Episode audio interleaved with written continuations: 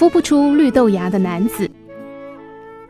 之前在一本杂志上看到几句话：没人无法做事，没有人才无法做大事，而没有人品，做什么都是错事。意大利一家电信公司招考新进员工时，发生了一段小插曲。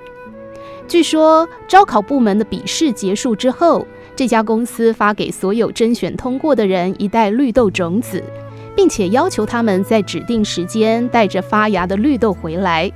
谁的绿豆种得最好，谁就能够获得那份竞争激烈、待遇优渥的工作。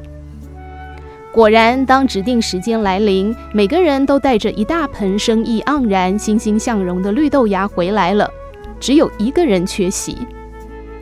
总经理亲自打电话问这个人为什么不来，这个人懊恼地说：“他感到非常抱歉，因为他的种子还没有发芽。”虽然在过去那段时间，他已经费尽心力全心照顾，可是种子依旧没有动静。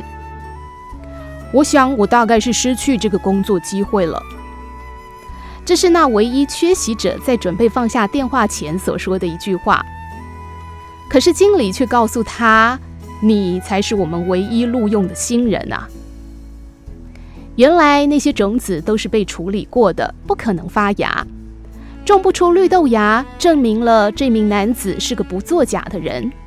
公司高层认为，这样的人必定也是一个有职业操守的人。总经理说：“这就是我们用人的唯一准则啊。”有一句西方谚语说：“如果表现卓越是鱼的话，那么操守就是保鲜剂。”这句话的意思是，工作追求卓越固然重要，但不讲道德操守，一切都可能落空。就像一条鱼，再怎么美味，没有保鲜剂，还是会腐烂的。